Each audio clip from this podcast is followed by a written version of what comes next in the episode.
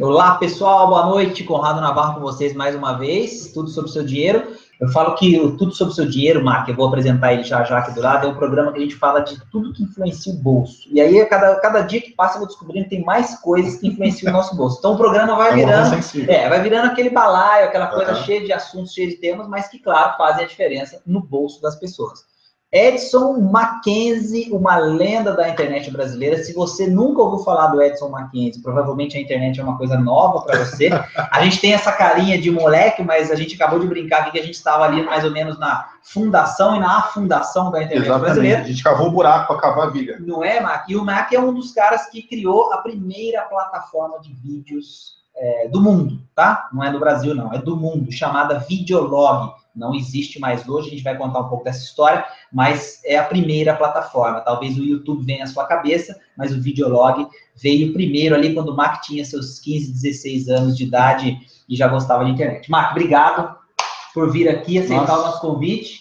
a gente agradeço. se conhece, não vamos, né, você contar. Não vamos contar, não, vamos, vamos, contar que é muita intimidade. Mas brigadão. Nossa, não, participar aqui. Eu que sou um prazer. Eu que já vi grandes, grandes caras passar por aqui, Marco Gomes já passou por aqui, uma série de, de lendas da internet. E tenho o prazer de vir, pra, vir aqui falar duro, né? Que eu tô quebrado, na verdade. Vir para cá falar sem dinheiro é espetacular, né? O programa chama tudo sobre o seu dinheiro. Exatamente. E quebrar faz parte. quebrar faz parte Não é disso. É né? Quebrar faz parte disso. Então, é um prazer gigante poder conversar com toda a audiência de Dinheirão, eu que admiro pra caramba sempre que leio, participo, estou interagindo. Eu sou um fã. Quando eu recebi seu convite, fiquei lisonjeado mais uma vez. Legal, né? legal. O Mac é um empreendedor, gente, muito experiente. Já, a gente está falando da primeira plataforma de vídeos, ele vai contar um pouco dessa história também. É um facilitador aí, um cara muito experiente em negócios, né? Uma, um especialista em desenvolvimento de negócio, melhor dizendo. É, e é uma pessoa que conhece a internet brasileira e o mundo de startups, enfim, e esses, é, todos esses conceitos que permeiam esses mundos com uma, com uma profundidade muito é, ímpar. Então, a ideia do Mac hoje aqui, o chat está aberto para vocês participarem e, e contar com essa experiência dele, a gente não vai falar especificamente sobre investimentos, mas a gente vai falar um pouco também sobre investimentos. Então, o Mark vai falar da experiência que ele teve com o Videolog, vai falar da experiência que ele tem com outras startups, com outras empresas, para falar um pouco desse universo de investimento de risco, principalmente empresas nascentes, né, ou como a gente queira chamar. É, e claro, vamos falar um pouquinho também de dinheiro, de bolso, de coisas que vocês quiserem comentar. Eu estou aqui para ajudar nesse sentido. Então, às vezes a dúvida é uma dúvida mais específica sobre isso, eu estou aqui para responder. Mas o legal é aproveitar a presença do Mark, que é um cara é, que tem um currículo legal. Mark, eu queria começar é, voltando para a brincadeira que você fez. Então, vamos falar no programa tudo sobre o seu dinheiro, mas eu estou quebrado. Quer dizer, volta essa fita para explicar para a gente um pouquinho desse acontecimento, quer dizer, lembrando do videolog, da história, e um pouquinho sobre é, como é essa experiência de quebrar é, uma empresa, e, e, e, aí como é que isso impacta a vida pessoal, você tem a figura do empreendedor Mac, mas tem o, o, o Mac, pessoa física, e, que tipo de desdobramento isso levou para você, quer dizer, é, Conta um pouquinho da parte que é aquela que geralmente a gente não fala muito né, no romantismo do empreendedorismo, que eu acho que isso é um aspecto legal para a gente discutir. É, eu acho que a história toda começou quando, no ano passado, né, mais ou menos fazendo um ano agora, inclusive, é, eu, eu publiquei um texto na internet falando sobre a vida do empreendedor. Né? Tinha, desde o ano passado tem um movimento muito grande falando sobre o glamour empreendedor, sobre essa coisa do empreendedor, e, e o país começou a entrar em crise mais forte, e as pessoas começaram a querer empreender, e, olha, inclusive grandes investidores começaram a olhar com mais carinho para as startups que estão a cortar. E eu soltei um texto na internet falando sobre, um texto chamado Hip Videolog, né, Rest in Peace Videolog. Vou procurar enquanto você vai falando, eu vou soltar depois para a galera aqui no chat. tá bom. Falando sobre uh, uh, uh, um histórico dos meus 10 anos à frente do Videolog, e como foi é, maravilhoso, um grande aprendizado e todas as experiências que eu acabei tendo ao longo desse tempo. Então, foi muito bom, né, e principalmente sobre a minha decisão de fechar a operação no, no, no final de 2014, o último, último mês de operação foi janeiro de 2015 e, e o quanto isso foi, foi, foi difícil para mim. Foi tão difícil, né, esse tombo, porque eu levei seis, quase sete meses para poder falar sobre isso, né, é, e eu resolvi falar porque eu sempre costumei dizer, tem diversas entrevistas que eu falo sobre que é, eu nunca divido o ano do videolog, o ano fiscal do videolog em janeiro e janeiro, mas sim é, entre Intercoms e Intercom. Intercom é um dos eventos é, é, que eu tive muito carinho, do grupo iMasters, e vai acontecer agora outro no, no dia 20, 21 desse mês, e eu, eu sempre chego nessa necessidade de E, e era quando eu fazia um reporte para a imprensa, falava das nossas novidades, das conquistas, e ano passado foi o primeiro ano que eu não tinha mais videolog, não tinha o que dizer. E eu falei, ah, acho que chegou a hora de eu publicar e dizer para as pessoas a, a verdade sobre o que é empreender. E o que eu escrevi o texto, o texto de uma forma visceral, levei quase duas semanas escrevendo. É, e quando eu publiquei o texto, eu fiquei doente de tanta carga de energia que eu soltei ali, porque eu falei tanta coisa no texto de uma forma tão, tão passional, tão visceral, que o texto é, virou na internet quase 12 mil compartilhamentos, 12 mil leituras, né, e, e, milhares de compartilhamentos. E algumas frases minhas acabaram ficando célebres aí, né, que eu parei de acreditar na imprensa quando eu comecei a mentir para ela, né, e por aí vai. Então, foi uma fase bem legal. Dando um panorama geral sobre o Videolog, para quem não conhece, é, eu e o Ariel Alexandre, nós uh, somos amigos de infância, e nós começamos, a gente abriu uma produtora de áudio, éramos radialistas, da produtora de áudio acabou virando uma produtora de vídeo, e no processo da produtora de vídeo, a gente está falando de 2000, 2001, a gente tinha uma linha na, no nosso orçamento que era bem custosa, que era cerca de 30 e 35% do orçamento, que era é, é, é, um sistema que a gente de P23, né? era, um, era um moleque de 23 anos que levava, porque para você compartilhar um vídeo na casa, tinha que botar uma fita cassete, mandar para o motoboy, para o cliente aprovar e devolver. Então isso era muito custoso a, gente, a nossa produtora chamava-se Produzindo, e a gente precisou encontrar uma forma mais econômica e eficiente de produzir conteúdo e entregar isso mais, de uma forma mais rápida. Então, a ideia inicial era criar uma espécie de FTP, um Dropbox de vídeo, onde você pudesse colocar isso numa, numa pasta e mandava um link para o cliente, o cliente clicava e assistia. Hoje parece banal, idiota, mas em 2000, 2001, nenhuma ferramenta no mercado fazia isso. Nós levamos quase um ano e meio desenvolvendo, pesquisando e desenvolvendo. Quando foi em maio de 2004, a gente lançou uma primeira versão no ar. Logo no primeiro mês, a gente teve 30 mil usuários cadastrados e de lá para cá foi exponencial. O crescimento foi muito bom durante muito tempo. Fizemos diversas parcerias interessantes, né, com a Embratel, com o UOL, com, com a Oi. Depois ficamos quatro anos no UOL. Acho que foi onde a gente teve a nossa maior representatividade, nossa maior penetração no mercado. E depois disso a gente teve uma outra, uma outra uma fase final, foi na Rede Record, onde a gente desenvolveu a plataforma de vídeo da TV Record e teve bastante audiência também. E aí, no, no, mais no fim do processo, o, a empresa estava grande, com bastante funcionário e tal, e, e eu, como eu era CEO, eu queria levar a empresa para um lado, os sócios queriam para o outro, e acabei tomando uma decisão, é, para mim, muito acertada até, e feito uma proposta para o resto do time, comprado participação, a maior parte da participação, e levado a empresa para onde eu quis, só que o momento não, era, não foi o ideal, né? então a gente vinha desde 2009 num processo complicado de, de penetração, e, e de, de, de, investimento, o mercado estava complicado. E quando foi, eu acabei me tornando pai em dezembro de 2014. E quando eu vi de um lado minha filha demandando atenção e do outro lado é, os usuários e uma, uma empresa que estava uma startup num modelo que a gente chama de startup zumbi, né? Ela, ela, ela, ela, ela mal pagava suas próprias contas. Eu, eu achei que era a melhor hora de deixar de, de tirar de lado um pouco da vaidade de querer ser o CEO de uma startup que não estava dando preju, começando a dar prejuízo do que do que e, e, seguir com a minha vida. Então foi o que eu fiz. Foi uma decisão que hoje, todo dia de manhã, todo dia à noite me pergunto se foi uma decisão acertada. Quando eu acordo de manhã e falar, ah, acho que foi uma excelente decisão. Foi muito difícil, ainda está sendo, né? Que nenhum... Você continua sendo um marketing videolog, né? Que tem sempre é. isso, né? Quer dizer, então é aquela coisa. A empresa não existe mais, você desistiu, mas a sua história é do Edson Mackenzie do videolog. Quer dizer, isso acho que é legal, é uma coisa que você vai levar com orgulho. Você fundou uma empresa, tem todo um, acho que tem toda um, uma história envolvida nisso, mas uh, imagino que isso também seja algo que, né, fica na sua cabeça também, porque, enfim, a empresa não uhum. existe mais, quer dizer, a startup já se foi, mas ela, ela continua, né, aquela coisa. A maior dificuldade é que essas pessoas, elas olham, uma, tem um amigo, o pai de um amigo meu chamado Alexandre Chan, né, ele é Alexandre Chan Júnior,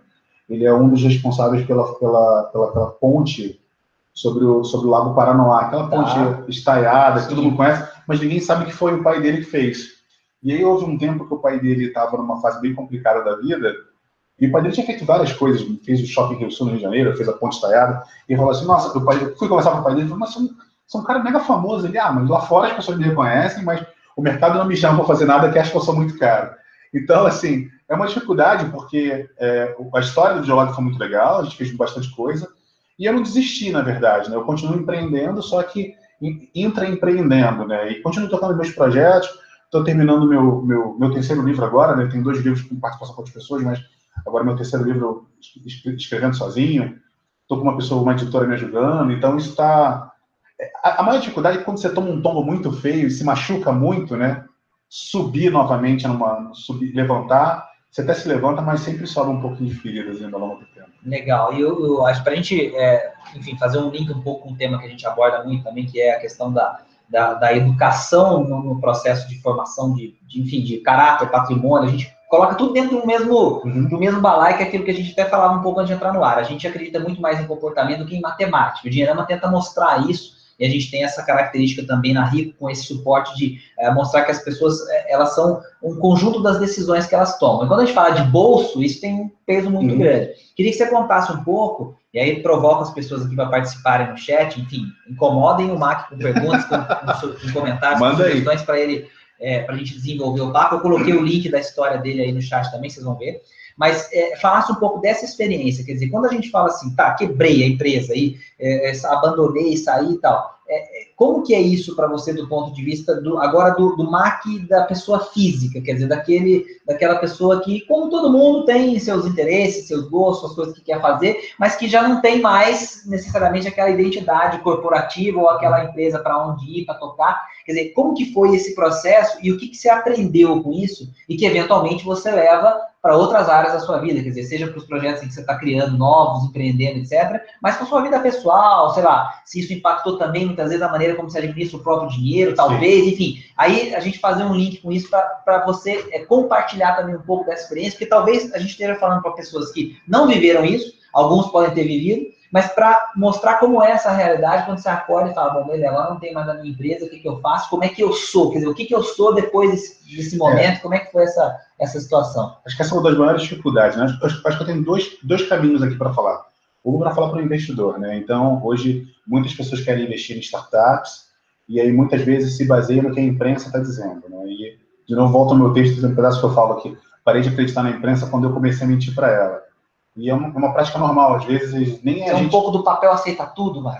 É porque às vezes nem o próprio empreendedor está mentindo, na verdade. Às vezes você fala uma coisa é, e o, e o jornalista, ele agindo na, na ânsia de querer, querer, escrever, ele coloca uma coisa no papel que na verdade nem sempre é a realidade e você acaba às vezes se beneficiando daquilo de alguma forma, né? Às vezes o empreendedor exagera também, que a gente sabe que acontece. Também acontece, né? A gente teve, acabou de ter um grande exemplo aí, né, sobre isso, sobre o exagero que vai ficando, isso você acaba virando uma bola de neve. Aquela né? coisa, não fala nem que sim, nem que não, não desmente, mas também não fala que ah, daqui a pouco é. não é tudo aquilo. Então, eu acho que uma dica para o investidor é, é sempre acompanhar muito de perto o empreendedor, e, e nem sempre o empreendedor precisa de dinheiro. Você tem uma habilidade que você pode ajudar, então, independente se você está com um investidor anjo, está aportando num fundo, tentar cada vez mais pesquisar, acompanhar, é, utilizar o produto, enfim, estar é, tá acompanhando isso. E, por outro lado, é, uma prática que eu, eu, comecei a fazer e acho que funcionou muito bem com, com todo o time foi sempre ser muito transparente, né? Então, é, quando, quando, a, a, quando aconteceu, né, de fechar, não foi simplesmente assim, acordamos um dia e fechamos, entendeu? Isso foi um processo, foi um processo longo que a gente vinha comunicando ao time, olha, precisamos bater, bater tais metas, fazer tais coisas, precisamos comunicar tais coisas, senão isso aqui vai acontecer, precisamos cortar isso. Né? Então, assim, houve, houve, toda essa comunicação, isso acho que foi muito bom. E também teve decisões erradas, e com, com muitas decisões erradas, desde dar double check em algum, algumas propostas de parcerias, até mesmo é, apostar em coisas que não deram certo. Né? Então, eu, a dica, então, nesse caso, para o empreendedor é seja sempre muito transparente e, e cultive muitas relações. Né? Quando a gente cultiva as relações e mantém relacionamentos fortes, é, é, pode acontecer o que acontecer, que as pessoas vão continuar acreditando em você. Acho que quando você esconde, quando você camufla, quando você nega, acho que o universo cósmico faz aquilo voltar, como diz Carl Jung, né? Faz aquilo voltar numa força tão absurda que faz, bate em você até você aprender de vez, né? Então, essa é uma das grandes. Não, legal, porque é uma coisa que a gente fala bastante também nos, nos enfim, no trabalho que a gente divulga, leituras, materiais, vídeos, etc., é, essa coisa de que a, a, o poder das conexões, ela enriquece as pessoas, enriquece Sim. em todos os sentidos, não enriquece só pensando, sei lá, em dinheiro, que é o mais óbvio do, do que a gente está falando aqui, mas enriquece em todos os sentidos, porque você não sabe que esses relacionamentos podem trazer de oportunidades, por exemplo, daqui a pouco, que é o que acontece com você Sim, hoje. Quer dizer, você cultivou é, é, network, oportunidades, enfim, contato com várias pessoas que são pessoas chaves é, hoje dentro do ecossistema como um todo, sejam é, empresários ou sejam, é, enfim, colaboradores de empresas que, que movimentam a internet, principalmente hoje, que é o seu sua expertise maior, enfim, mas você conhece muita coisa também, é, que hoje geram oportunidades para o MAC, vamos chamar, pós-videolog, uhum. independente do que aconteceu, mas enfim, você soube fazer isso e isso gera riqueza para você hoje. É, eu, eu, então, no processo de fechar o videolog, uma das coisas que eu fiz é, é eu tentei realocar o máximo de pessoas possível do meu time, né? Então, eu pessoalmente, assim, nos últimos seis meses, é, antes de demitir alguém, ainda mais se a pessoa era muito boa, eu ligava para alguns amigos e falava, olha, cara, tô, tô com uma dificuldade aqui, tem um cara fantástico de design, tem um cara fantástico de programação, cara, precisa de alguém, então eu, eu consegui a, a, alocar quase a maioria das pessoas que trabalhavam comigo, né, então, é, porque elas, elas foram sendo desligadas não por qualidade técnica, mas porque a empresa enfrentou uma, uma dificuldade muito grande. Então, isso eu acabei fazendo. E essas relações ajudaram muito nesse processo. É, e outra coisa muito interessante que eu, que eu consegui fazer é, e, foi, e, foi, difícil mesmo, né, essa fase final de, de compreensão. E essas relações, eu fiquei, eu fiquei alguns meses ali em casa, fechado, recluso, com, com vergonha de sair, com medo de falar. É, é porque aqui no Brasil a gente tem essa dificuldade. Não, olha só que o Giovanni falou, te interrompendo, ah, é? que legal. Culturalmente, o brasileiro tem dificuldade em lidar com fracasso, seja com negócio, seja nas finanças pessoais. É, parabéns pela coragem. Quer dizer, você passou um pouco disso, sim. Muito. Como é que eu vou sair e vou falar? É, como é que eu vou sair e vou falar que, que eu fracassei ou que eu quebrei? É, ainda mais porque as pessoas estão esperando de você, né? Esse, você teve esse, esse, essa, esse sentimento, assim, de como é que eu vou aparecer e falar que deu errado? Sim, eu, eu canso de ver, às vezes, por exemplo, o empreendedor que sai na capa da revista e eu conheço a história do cara. Essa é uma habilidade que eu tenho, eu conheço tão bem a história do cara, às vezes o cara tá, sei lá, está sendo sustentado porque a mulher, se a mulher não trabalhasse, não botasse grana em casa, o cara não ia ter grana para comer, entendeu? Revista, Mas às vezes né? o cara está na capa da revista, né? E aconteceu comigo, por exemplo. Eu conto isso no texto que é, eu estava numa fase né, em 2008, 2009, tinha acabado de me separar e é uma fase tão difícil que minha que tipo eu saí de casa sem nada, na verdade deixei a casa tudo lá, fiquei com carro, não, eu não queria nada, a mulher falou não, fica com carro, tal, a gente separou Aí depois de um tempo eu acabei vendendo o carro, mas eu vim para São Paulo, eu tinha um flat em São Paulo, que de a gente ficar em hotel, a gente ficava no flat, acabei tendo que fazer, enfim, flat e tal. E eu acabei tendo que morar num hostel por um tempo. Então, assim, eu às vezes eu saía na revista, eu dava palestra, ou eu ia, sei lá, é, é, simplesmente ganhar prêmio, eu ganhei prêmio de inovação da, do governo do Estado de Janeiro, morando num hostel. E foi engraçado que um dia eu tive que chegar para ganhar o prêmio, cheguei para pessoa da da, da recepção, falei, você tem um ferro para emprestar? Por que você quer um ferro morando num rosto, né? Não, porque eu preciso passar um terno. Você tem um terno? Eu falei, é, eu preciso passar um terno. Como assim? Para fazer o quê? Eu falei, não, porque eu vou ganhar um prêmio, eu estou concorrendo a um prêmio, eu preciso ir bem arrumado. Eu preciso, ah, tá bom, tá, tá bom, toma aqui. As pessoas não acreditavam, né? E a vida do empreendedor não é fácil. Vezes eu brinco e falo assim, cadê o glamour empreendedor, né? Então, o, o, o empreender não tem glamour, empreender não é legal, é, é, é legal pela, pela, pela, quando você vê um negócio, as pessoas utilizando, as pessoas falando, é, você construir um negócio que seja gigantesco, isso é muito legal. É. Enfim, outras coisas nesse sentido, né? É, mas na realidade, o dia a dia é, difícil. é bastante, né? É como todo qualquer trabalho, sabe? Você tem que construir alguma coisa. E, e o que é difícil na startup é que você está construindo um modelo de negócio que nem você mesmo sabe se vai dar certo.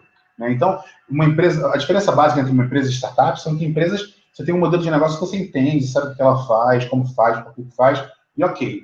Agora, uma startup, uma startup, você, na verdade, o, o ambiente é incerto, a dificuldade, a pressão, é o que faz ela ser uma startup, né? Que gera inovação. Tem uma frase muito bacana dos, é, dos militares que é que o sofrimento ele traz maturidade, né? Então, a, ou a necessidade faz o sapo pular. Então, quando você está num momento daquele de pressão absurda, você você é extremamente criativo, você faz coisas maravilhosas, isso que é legal. Não, bacana. E aqui o Arnaldo também completou, a gente provocou, tá aparecendo mais comentários. O Arnaldo está sempre com a gente, obrigado, Arnaldo, pela participação mais uma vez. Giovanni também está com a gente, aproveitar para agradecer a Nilza, deu boa noite para a gente. O Eduardo Matos também está sempre com a gente aqui. É, a gente está tentando é, transformar esse bate-papo em uma coisa mais dinâmica. Então, a gente fica falando só de investimento, investimento, investimento, finança, finança, finança, bolso, bolso, bolso. É legal, é importante, mas eu acho que é, é, é bacana ver como é que é, é, grandes empreendedores, figuras como você, como outras pessoas que passaram por aqui, é, têm os mesmos problemas, os mesmos dilemas, as mesmas dúvidas, as mesmas dificuldades que nós que estamos tentando mudar esse panorama sobre a educação financeira no Brasil. Então, por isso eu acho que tem tudo a ver falar com empreendedores, principalmente pelo que você falou. E aí faço um gancho com o Arnaldo comentando que não é vergonha nenhuma quebrar. Ele falou, já quebrei, recomecei. Se o Barrão de Mauá quebrou e reergueu várias vezes, porque nós não podemos. Quer dizer, né? cair, levantar e seguir em frente. Aí eu volto de novo para a sua história naquele momento. Quer dizer, o que, que você é, pensou? Assim, dá para lembrar um pouquinho, Mark, de como é que foi o sentimento naquela época? E assim, e como é que, como é que você encontrou a energia para, sei lá, e aonde você encontrou a energia para começar a voltar? Porque eu quero fazer um gancho depois, falar um pouquinho da, do, do MAC e o dinheiro, assim. Uhum. O que, que, você pensa disso? Como é que você cuida disso? Como é que você olha para a questão financeira? Podemos falar do negócio também, uhum. que acho que é legal falar disso também, mas assim, é, eu queria ainda que você falasse um pouquinho de, de como é que você encontrou essa energia para voltar ali naquele momento e, e, o que, que você acha que é importante da gente dizer para as pessoas que podem passar por isso ou que estão passando por isso também. É, eu lembro que eu fiquei muito mal, né? Então, assim, consegui. Eu, eu, eu sempre fui um cara muito precavido o, início, o primeiro investimento do Videolog foi papel e caneta, sempre brinco isso. Legal. Já dei várias entrevistas falando sobre isso.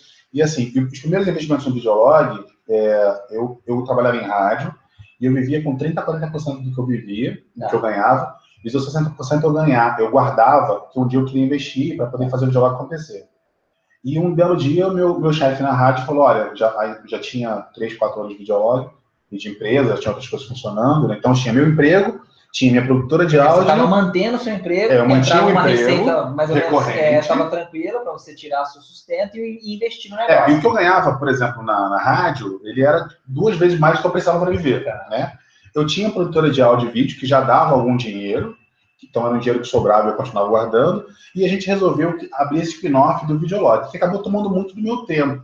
Né? Então, acho que eu sempre falo, falo de investimento, eu acho que mais importante também, tão importante também, é falar de tempo, né? Então, eu dediquei muito tempo a isso. E aí, eu pedi para, nessa época da rádio, eu pedi para ir para madrugada, porque eu precisava trabalhar durante o dia na empresa. Então, eu passei na rádio a fazer horário de meia-noite às cinco, e eu trabalhava durante o dia, então eu voltava para casa, dormia um pouquinho, depois eu trabalhava um pouco mais, e ficava nessa vida. E, eventualmente, como a, a, a época da internet sempre funcionava em São Paulo, eu morava no Rio, às vezes eu saía da rádio às 5 da manhã, passava em casa, tomava banho, ficava de roupa, ia para o aeroporto, que morava em frente, pegava o avião das seis e meia, vinha para São Paulo, trabalhava o dia inteiro, fazendo reunião, algumas outras coisas, voltava no avião das seis e meia, sete horas, dormia mais um pouquinho para voltar, para voltar a trabalhar de madrugada. Então, assim, eu trabalhava de madrugada, tinha empresa e aí abri o Ideolog.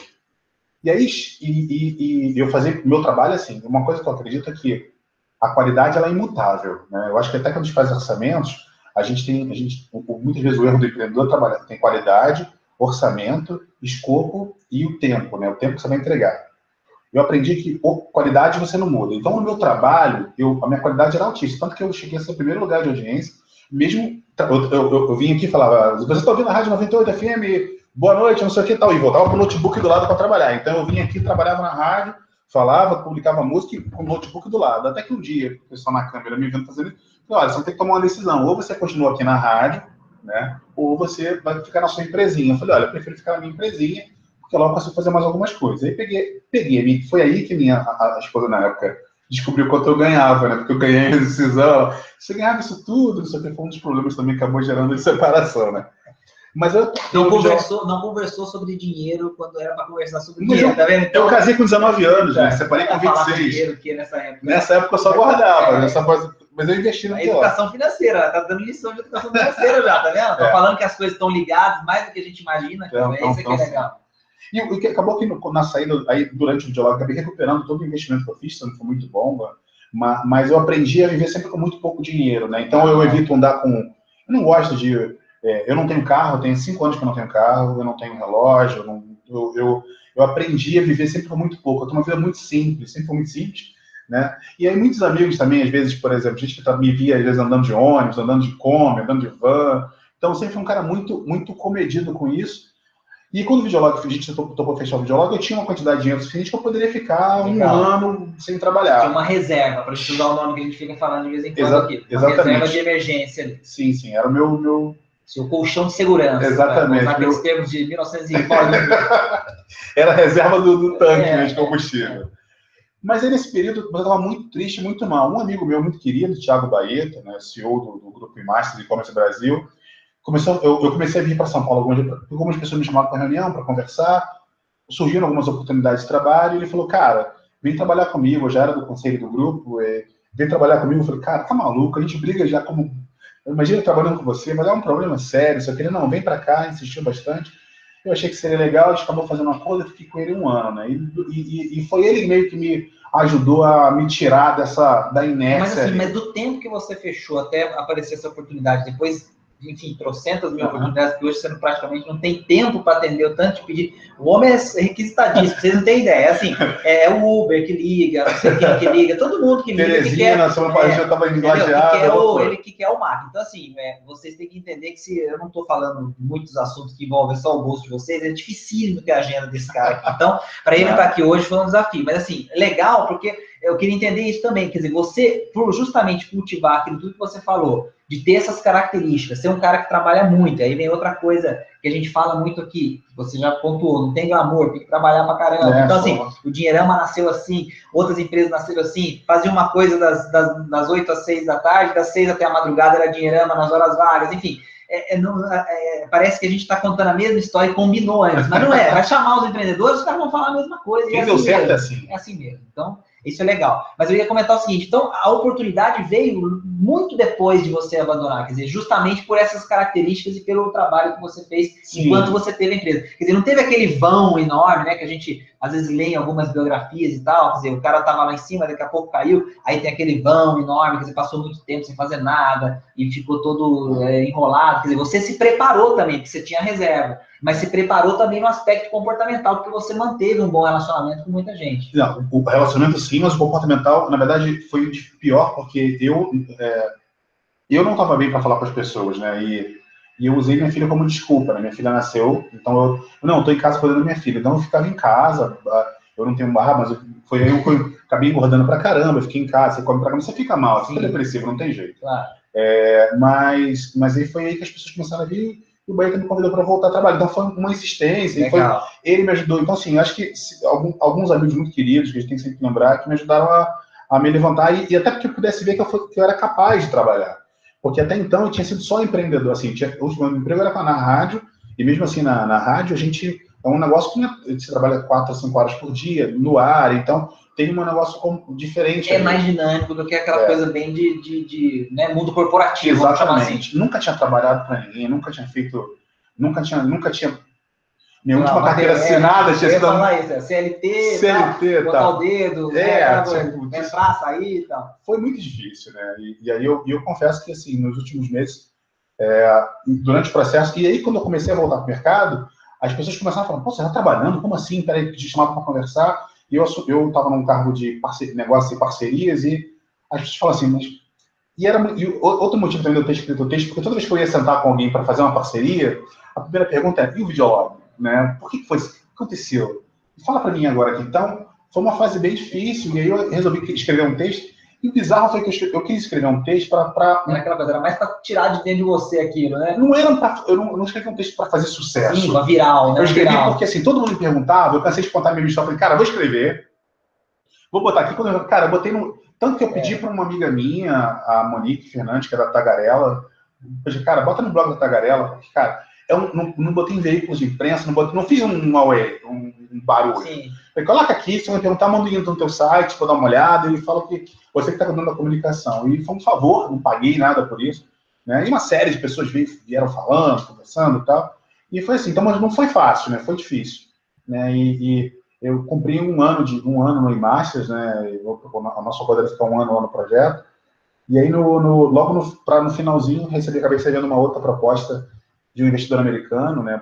Que está com um projeto chamado Code Fellows. E eu acho que ele voltou a falar comigo por causa do texto que eu publiquei, né? O texto foi lido, ele falou, cara, ali seu texto não entendi muita coisa, mas, cara, e aí...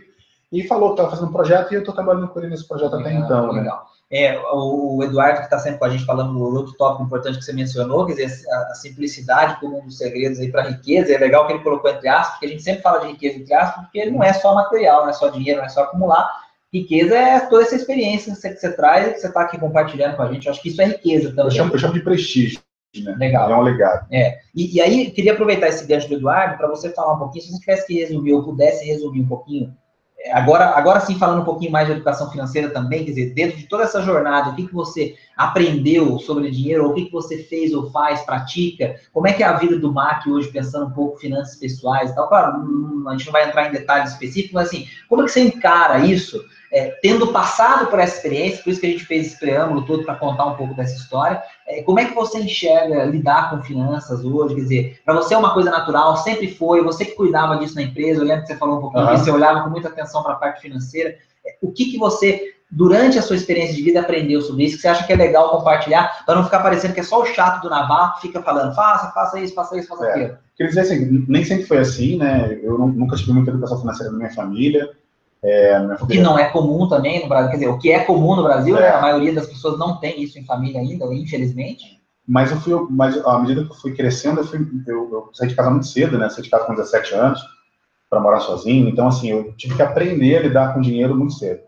E quando a gente passou pela, quando eu passei pelo, pelo, pelo problema de 2008, 2009, de ter que ficar sem casa, né? Porque assim, eu não tinha muito limite, eu era um empreendedor que eu, eu apostava, sabe aqueles apostadores que colocam todo, eu apostava todas as fichas. All-in não é o seu negócio. Sempre fui all-in. E aí, quando eu bati no teto de não ter lugar para morar e, assim, de estar numa situação de que eu, caraca, o que eu vou fazer agora? Eu falei, cara, eu não quero nunca mais passar por isso. Então, quando eu comecei, quando a gente começou a recuperar, foi quando a gente pegou alguns contratos maiores, fazer, quando eu consegui passar aquela onda de 2008, 2009, a primeira coisa que eu fiz foi comprar um apartamento. Né? Então, eu, eu consegui investir, fazer uma, comprar um imóvel e, e, e, então consegui... Para te dar um pouco também dessa sensação de segurança que era importante sim, justamente sim. pela experiência que você tinha vivido. É. E uma outra coisa que eu aprendi, inclusive com o João Kepler, foi que a gente não pode misturar dinheiro bom com dinheiro ruim, né?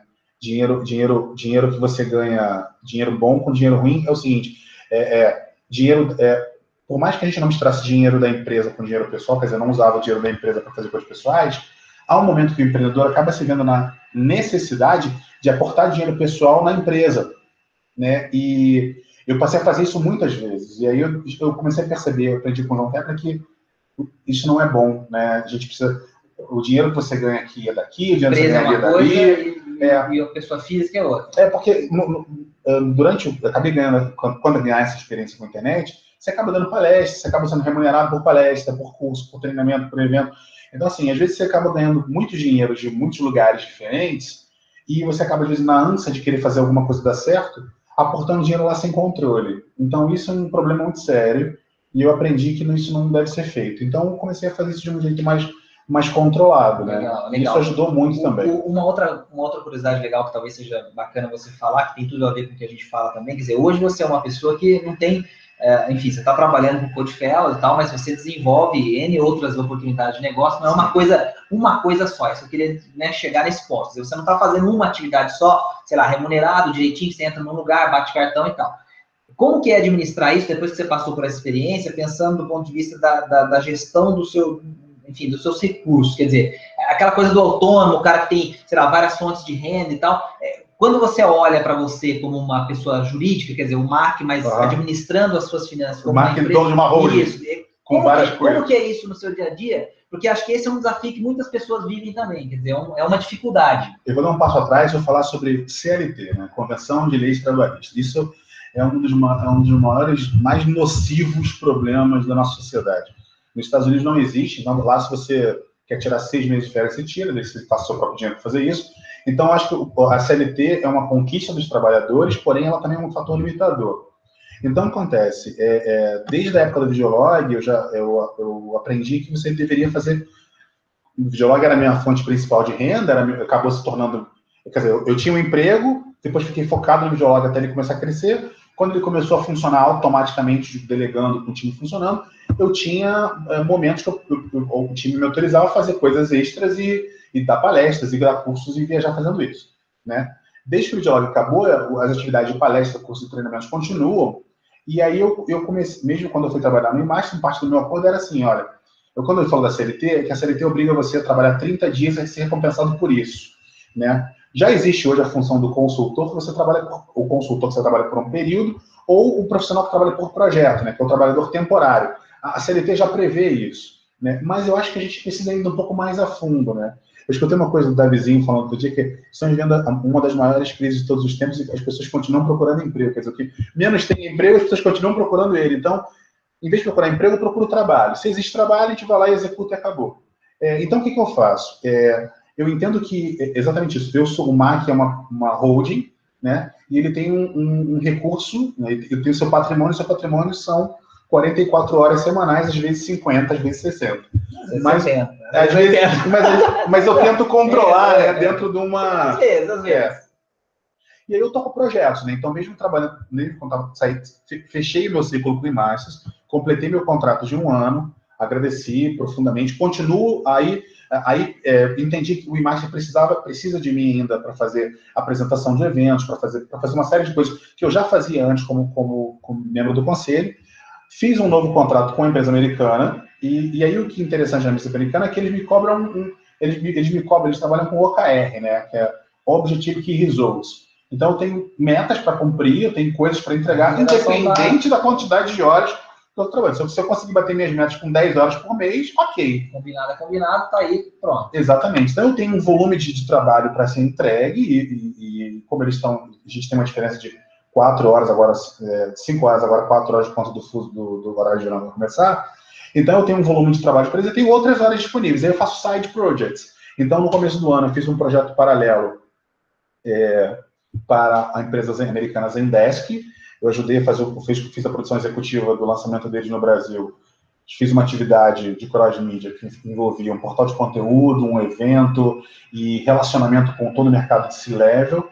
A gente tinha a meta de colocar de 900 a 1.000 executivos é, num, num, num evento para falar sobre relacionamento. A gente acabou ultrapassando, colocamos 1.800 executivos no Hotel Onic, né, e fizemos um trabalho genial para eles. E foi uma empresa muito bacana. Eu sou um, um fã inveterado da Zendesk, mantenho meu relacionamento com eles muito próximo, então fiz foi um projeto de quatro meses que foi muito bem entregue. Acabando esse projeto, o pessoal da TV Globo me convidou para me aproximar, eu já, já tinha uma relação com o pessoal da, da SET, que é a Sociedade Brasileira de Engenharia de Televisão, como eu tenho uma experiência muito grande na área, tocar um programa de aceleração. Desenvolvi um programa de aceleração chamado SET Innovation Zone, que funcionou de maio a julho, agosto, agora.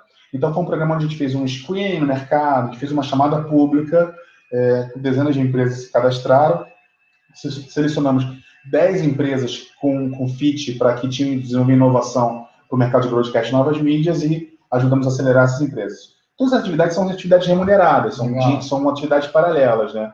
E aí o projeto acabou agora no final de. No final de... Agora, o, o dia a dia do, do MAC para lidar com isso, quer dizer, uma, uma, receita que não necessariamente você sabe que ela vai vir, uma outra pode aparecer depois, uma pode ser de repente maior do que você imaginava por um período menor. Quer dizer, como é que fica o cuidado disso no dia a dia, pensando principalmente nas finanças? Você segue aquela linha de quanto mais simples, melhor, manter um padrão de vida é, baixo, quer dizer, você já falou, não tem carro, não tem outras coisas que geram várias despesas, a gente já contou aqui, já explicou isso também muito bem, em várias ocasiões. É, inclusive, a gente vai ter a presença no próximo bate-papo do Leandro Mateira, que é um consultor automotivo. A gente vai falar muito de carro, despesa de carro, conceito de mobilidade, uma série de coisas que influenciam o bolso, isso é bem interessante. É, mas como que você lida com isso é, é, pensando nisso, quer dizer, a renda, a renda ela não é certa, uma coisa vem, uma coisa vai, quer dizer, olhando para as suas contas hoje do MAC, da hold, mas aí caindo para a pessoa física, quer dizer, você mantém o custo de vida é. embaixo, você tem aquela reserva, quer dizer... Eu administro como uma empresa, na verdade a gente, a gente em casa tem, eu tenho uma filha, né, então eu tenho um budget, eu tenho, eu tenho, eu tenho um budget da minha casa, é, então que a gente envolve lá prestação, é, conta de água, luz, telefone, Despesa, por exemplo, hoje, trans, transporte, como eu não tenho carro, transporte é uma linha de despesa. É, eu, eu, eu, decidi não ter carro quando eu estava nos Estados Unidos. É, eu, eu, conheci o Uber, então eu já usava o, e, e Uber, Uber lá, e quando eu voltei para casa, vi que meu carro era o que gerava muita despesa, então eu passei a, a antes de ter Uber no Brasil, eu já tava, usava muito táxi, né? E eu passei a fazer isso porque nem sempre eu estou no mesmo lugar. Então, é, por exemplo, é, semana a, a, quando você me convidou, Eu te encontrei em São Paulo, eu fui para Rio Branco. De Rio Branco eu fui para Teresina. De Teresina eu fui para Brasília, Brasília fui para o Rio, do Rio para São Paulo, São Paulo fui para Porto Alegre, Porto Alegre lajeado, final de semana. Ontem eu voltei para São Paulo. Então, assim, nem sempre eu estou no mesmo lugar. Então eu comecei a prestar atenção que o meu carro era uma despesa, porque quando meu, quando meu porteiro começou a falar que, olha só, tipo, brigando comigo porque meu carro estava muito sujo e tal. Eu falei, cara, me deixa essa porcaria, entendeu? Porque não usa. Vai ligar ele, a bateria não funciona, quer dizer, então. Você não usa, cara, você não usa. Aí eu passei, aí quando o Uber veio para o Brasil comecei a usar muito Uber e agora estou usando bastante Cabify. Legal. Então uso, então assim, eu não tenho, eu não tenho, eu não eu sou muito promíscuo, eu uso tudo, eu uso Cabify, táxi, táxi, Legal. Uber, funciona, eu uso que funciona, que está na hora ali, né? Então eu vou me organizando por aí. Então eu tenho uma linha, então assim, eu tenho um budget de, de, de transporte por mês. E eu conversando com o síndico do meu prédio outro dia, né? Na verdade, há um tempo atrás, ele tinha um carro, aí eu, eu acabei falando, ele começou a dirigir Uber depois, e aí eu falo, andando com ele no carro, eu falei, cara, mas eu gasto, sei lá, R$ 1.200 hoje de transporte por mês, né? Eu e a família, né? Uhum. Eu levo minha filha para a escola de, de, de, Uber ou de Cabify de táxi, levo e trago. Ele, cara, mas com isso você paga a prestação de um carro? Eu falei, tá, mas bota na conta aí, a prestação Ixi, do carro. A prestação, custo de oportunidade, vamos embora. Todas essas coisas, mas tem um fator. No Diarama tem as continhas todas. Mas eu não sei se no Diarama tem um fator, é. né? Que é o meu tempo, a minha Sim, hora. A minha hora. Quando eu coloquei a minha hora perdida no trânsito, que às vezes eu estou no carro e estou trabalhando, falei, cara, é, não, aí, não, aí é isso que me conta. Todas as vezes que eu quero comprar um carro, às vezes eu quero na tentação, né? Ah, eu vou comprar um carro, eu vou comprar um carro baratinho. E eu vou lá e faço essa conta e falo, não quero. Ah, mas como é que você faz para viajar às vezes? Aluga um carro. Tem uma de, de, dezenas de sites de alocação de carro na internet. Você vai lá, você aluga. Cara, 150, 200 reais, eu, dependendo do modelo. 100 reais você aluga um carro bom, às vezes você ganha um upgrade, você viaja, você volta, você entrega, acabou. O que aconteceu comigo de alugar um carro, o carro parar no meio da estrada, eu só puxo o telefone, ligo, daqui a pouco chega outro carro e vai embora. Entendeu? A gente está passando. O que me fez também levantar nesse período é deixar de ter as coisas para ser as coisas. Entendeu? A gente não tem que mais ter, possuir nada, a gente tem que usar as coisas.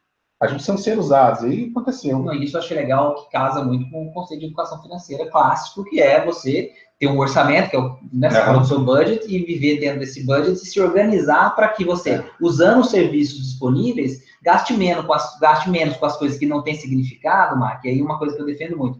Para sobrar também mais, para você gastar com aquilo que tem é. significado, poxa, porque aí também Exatamente. é a graça das coisas. Quer dizer, você acumula também, é para ter felicidade, alegria, enfim, para você, sei lá, é uma viagem com a sua filha, ou é uma, uma, São outras coisas que podem não ter valor para uma outra pessoa, mas que você deixou coisas supérfluas de lado para você gastar ou investir, ou sei lá como é que a gente chama isso, porque a gente fala gastar, mas se é um momento que vai trazer alegria, experiência, é um investimento, não é um gasto. Um, né? então, um exemplo que eu, acho que é por aí, né? É, eu, eu faço sempre assim, eu tenho o budget, e se sobra dinheiro desse budget, a gente queima.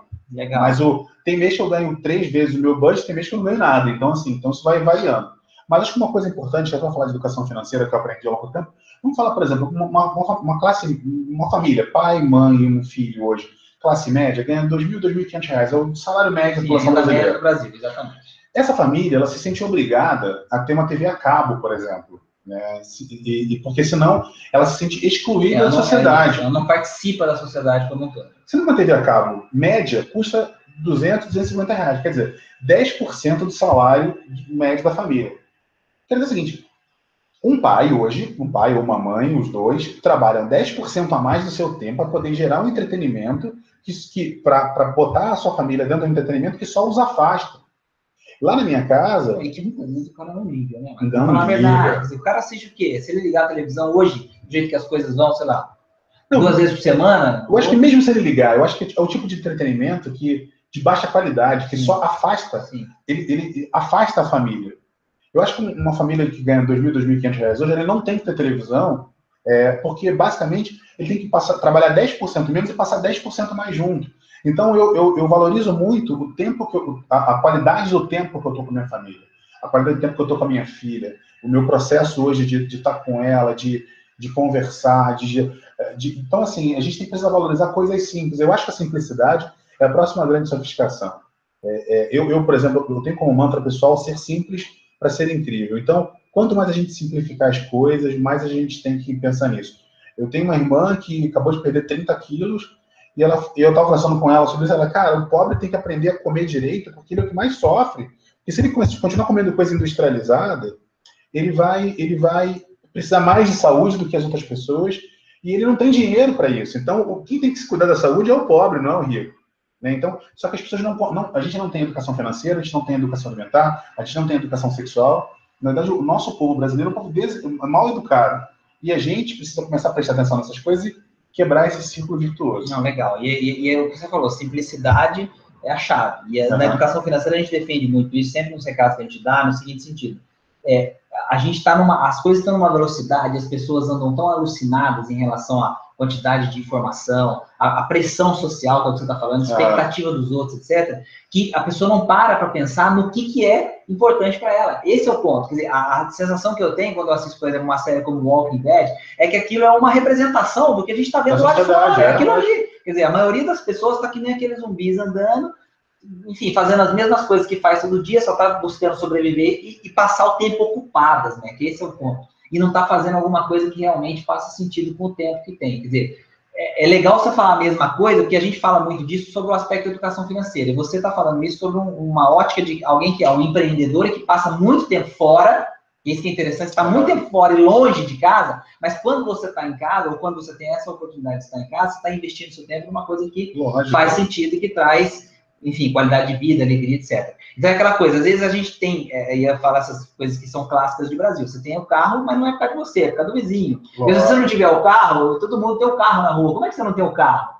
Quer dizer, as pessoas olham para você e falam assim, ó, peraí, tem alguma coisa errada. Esse cara tá morando no bairro errado, porque aqui é o bairro onde todo mundo tem carro. É. O que, o cara tá fazendo aqui não, se ele não tem carro? O pessoal do meu condomínio fica louco comigo, porque eu tenho filha e não tenho carro. E às vezes eu tô. E eles enlouquecem comigo por causa disso. Como você não tem carro em São Paulo? Eu falo, cara, não entendo, entendeu? E não. E assim, às, às vezes, confesso que às vezes quando tá chovendo e quando. Antes, quando não tinha Uber e não tinha Cabify, eu, eu sofri um pouco mais, mas agora eu. Não mais. Mas até com os táxis, quando os aplicativos vieram, uhum. funciona, funciona muito bem, funciona, enfim, Easy, 99, não importa. É, é, isso já foi uma baita uma revolução. Usei muito táxi usando os aplicativos quando começaram também. Foi, era aquela coisa, você não tem que achar o ponto e ficar ali balançando a mão. Exatamente. Você já, você já pode pedir e ficar tranquilo. E depois os outros serviços complementares, como o Uber, como o Cabify. A gente precisa botar na cabeça, a gente precisa sair desse ciclo é, virtuoso e, e, esse ciclo infinito que a gente vive hoje da vida, né? A educação financeira é importante, mas a gente tem que, o dinheiro ele, ele precisa ser usado, né? ser usado. Né? Não, não, não escravizar. Não escravizar o, o dono, né? Exatamente. Dizer, esse é o lance. Então, assim, é, eu, por exemplo, eu não me privo de comer num lugar que eu gosto, vocês podem perceber pelo meu tamanho. Eu não me privo, é, eu tenho, eu tenho um hábito, eu tenho um hábito bem caro, né? eu, tenho, eu pratico esporte bem, bem caro.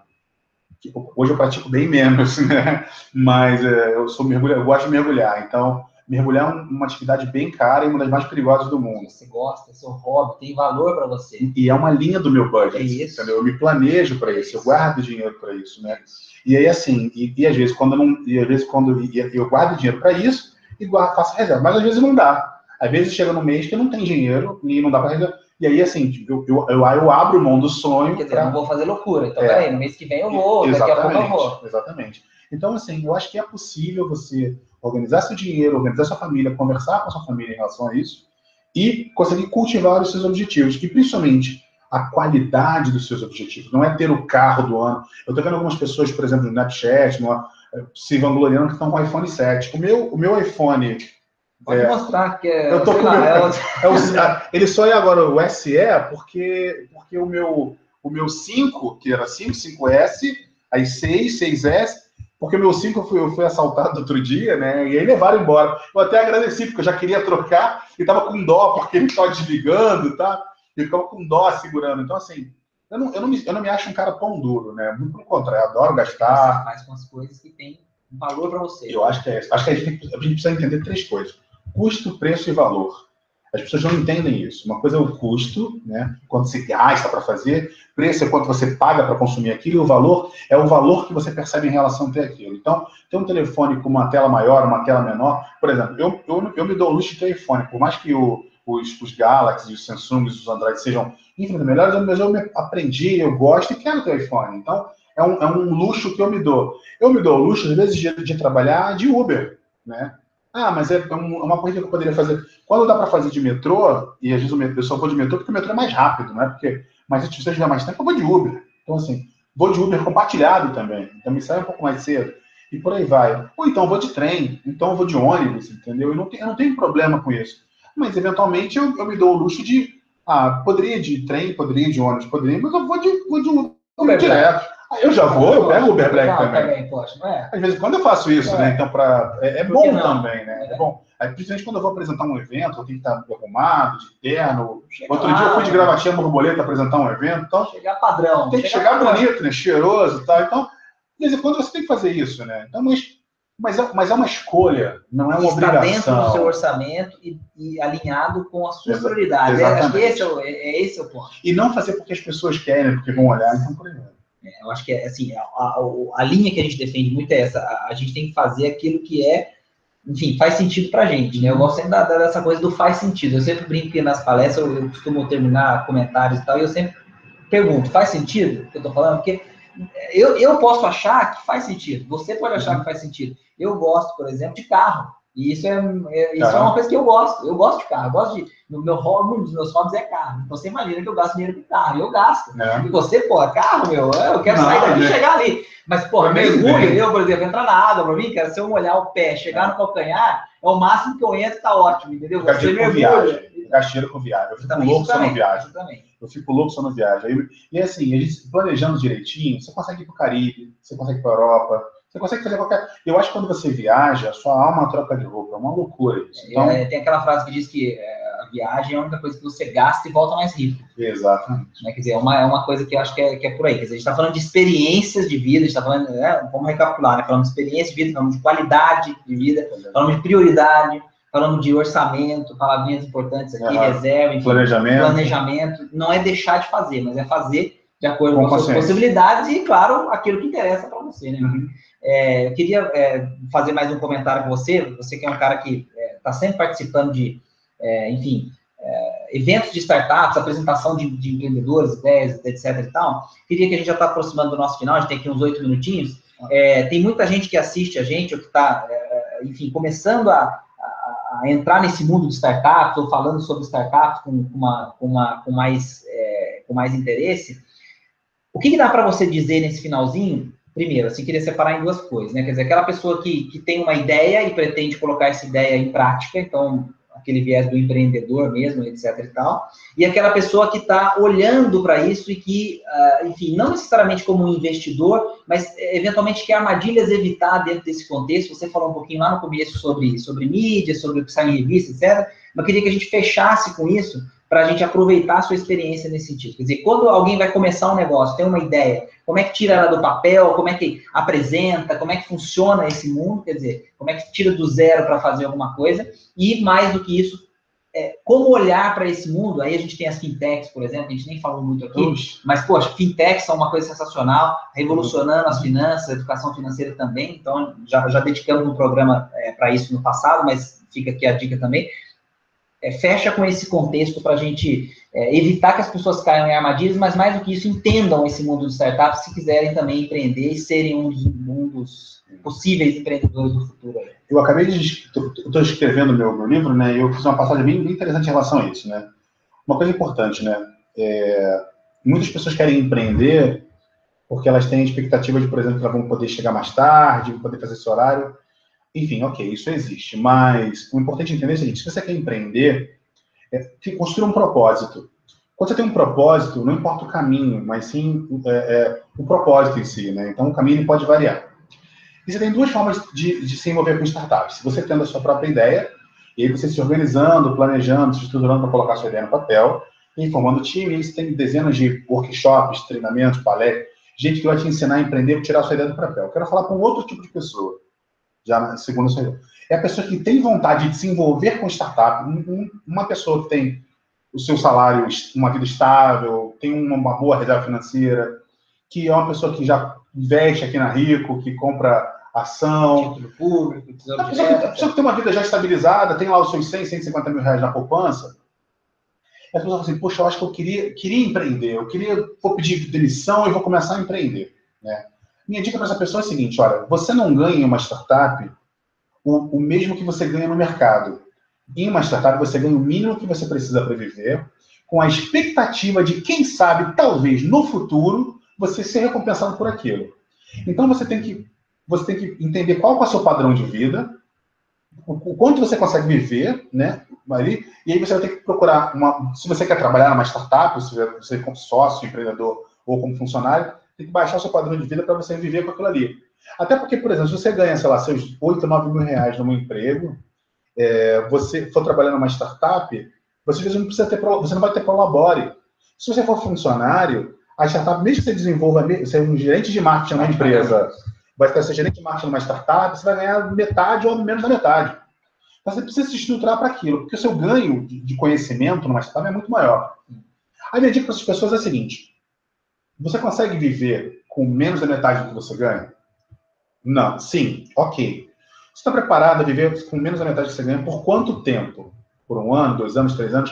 Dedique-se então a essa diferença que você vai deixar de ganhar a, bota essa coisa como se fosse uma cota de aprendizado, sabe? Como se estivesse gastando no MBA, investindo no, no seu futuro. isso. É. Forma, formação.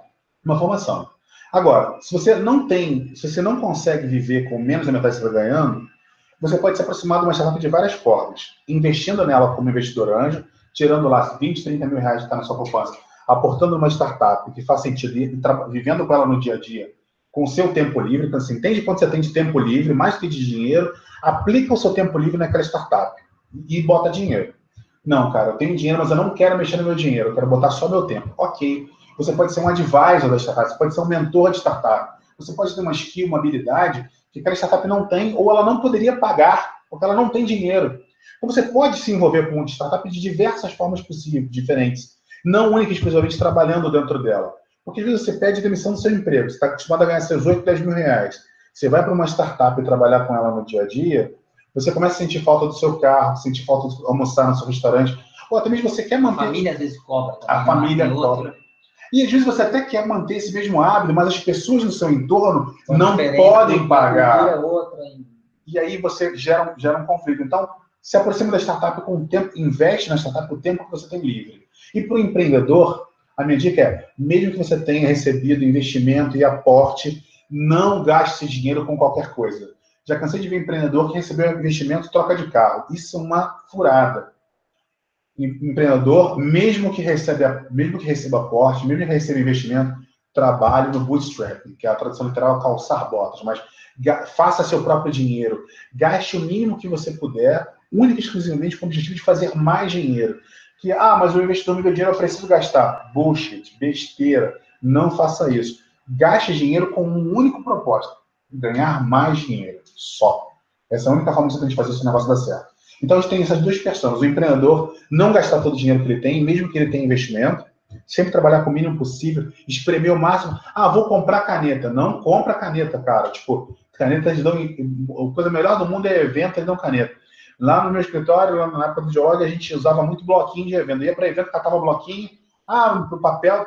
Eu, uma coisa que eu odiava, que havia me matar do coração, era imprimir para conversar comigo. Alguém imprimia alguma folha para falar comigo, meu coração já pulsava. Eu levei quase dois anos a, a pessoa da indústria brigando para comprar uma impressora nova. Odeio impressão.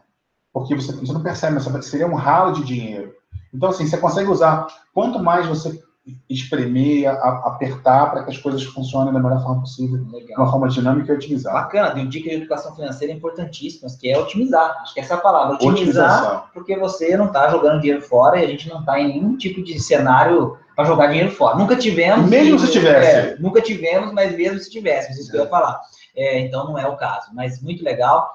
Falamos com Edson Mackenzie, um dos fundadores do Videolog. A gente sempre vai lembrar do Videolog, eu fico falando para ele que é, é, a gente tem que falar de coisas novas que ele faz, mas é que a história do Diogo foi fantástica. Eu vivi essa história pessoalmente naquela época, enfim, é muito bacana. É, o projeto era legal demais e o, o, o Mackenzie está aqui vivendo outras aventuras sensacionais justamente por causa uhum. desse espírito empreendedor dele. Então, Tivemos aqui a presença do Edson Mackenzie, que é um amigo, uma pessoa que vocês vão ouvir falar muito dele ainda. Ah, Quem não ouviu falar ainda, porque está fazendo coisas sensacionais aqui. Enfim, hoje mesmo a gente tomou um cafezinho de meia hora. Ele fez uma consultoria que se eu fosse perguntar o preço, eu não ia ter dinheiro para pagar. pro, pro dinheirão. A sua amizade, é, a sua então, amizade continua. Então, cara, brigadíssimo. Eu que agradeço. Parabéns. Nada, obrigado. Dinheirama sempre de portas abertas. Mais uma vez, obrigadão pelo carinho. A Rico também, que é uma parceiraça nossa. A gente está uhum. sempre junto nos eventos para levar a educação financeira para as pessoas. Deixa um recado final para eles aí. Ah, eu que agradeço, é sempre um prazer compartilhar. Eu acho que a gente precisa, quanto mais a gente compartilha conhecimento, é um negócio que Se eu tenho um dólar, te dou um dólar, te troca, cada um fica com um dólar. Se eu te dou um conhecimento, se ele dá um conhecimento, cada um sai com dois conhecimentos, isso que importa. Então, eu tenho só que agradecer, eu continuo sendo a mesma pessoa, por favor, me sigam nas redes sociais. É meu sobrenome, Mackenzie. Isso, vou escrever aqui. Mackenzie tem dois Es. É, eu sou a parte pobre da família. O cara né? chiquérrimo. É Mackenzie com dois é, M-A-C-K-E-E-N-Z-Y no final. Eu vou escrever no chat aqui. Exatamente. Então, é, obrigado, mas isso é nome artístico, meu nome é Edson do Nascimento é nome artístico. Eu, ultim... é, eu é, ultimamente estou seguindo uma linha, uma linha de que é, é, ser o mais, mais transparente e verdadeiro possível. Eu não sei se eu sou, se eu sou, é, se eu sou engraçado para ser sincero, eu sou sincero para ser engraçado, né? Então, isso aí vai. Então, me sigam nas redes sociais, compartilhem comigo, conversem comigo. Vai ser um prazer ajudar, se eu puder ajudar. E é, essa semana eu estou indo para o Paraguai. É, Legal. É, a indústria no Paraguai está crescendo bastante por conta da isenção fiscal, uma série de, de, questões. E eu sou voluntário na Techstars e estou indo a apresentar um, um evento lá, uma, a formação da ecossistema empreendedor no Paraguai. Estou fazendo, fiz isso agora na Argentina, num evento internacional, aconteceu em Foz do Iguaçu, Argentina e Paraguai, agora estou só para o Paraguai. Então me acompanha, é um prazer compartilhar com vocês. Em breve, por favor, vejam, leiam meu livro. Vou divulgar no geral. Então, sim, sim, sim. fala, vamos fazer uma entrevista, vamos fazer é. a ideia é que seja um, a ideia é que seja um livro muito barato, que seja um livro quase que didático, né? Para as pessoas tirarem as suas ideias de papéis e botar o negócio para acontecer. Porque o objetivo não é ganhar dinheiro com o livro. O objetivo é compartilhar conhecimento e o dinheiro vai vir depois. Legal, parabéns. Isso, uma dica final de livro é O Amor é a Melhor Estratégia, do chefe de estratégia do Yahoo do passado, chamado Tim ah, Sanders. esse livro aí, muito legal mesmo. É, muito esse livro é bacana, tem um, coraçãozinho com o mundo corporativo, Exatamente. é muito legal. Exatamente. Bacana, obrigado, Mark, mais uma vez. Show obrigado, de bola. Gente. Pessoal, obrigado pelo carinho. Vi aqui mensagens resumindo o que a gente falou hoje, o pessoal agradecendo, Eduardo, é, falando que é, gostou bastante. A Nilza, aprendi muito com vocês. Depois o Eduardo mesmo completando dedicação, simplicidade e otimização. obrigado. É bem bacana aqui, isso acho que é isso que a gente falou. Então, obrigado por você ter participado aqui com a gente. Daqui a 15 dias temos um novo encontro, tudo sobre o seu dinheiro. Mac, que é um cara ocupadíssimo e nos deu uma hora do dia dele aqui hoje. Eu acho que é bem legal a gente valorizar isso também. Então, parabéns para vocês por estarem aqui falando sobre isso comigo. É, e a gente tem que terminar, porque senão a gente vai até a madrugada aqui e o Marco tem mais coisas para fazer e vai viajar. Então, Marco, mais uma vez, obrigado. obrigado tudo de bom para você, cara, sucesso. Tchau, tchau. Obrigado para vocês aí também, tudo de bom. Até mais. Valeu, tchau, tchau.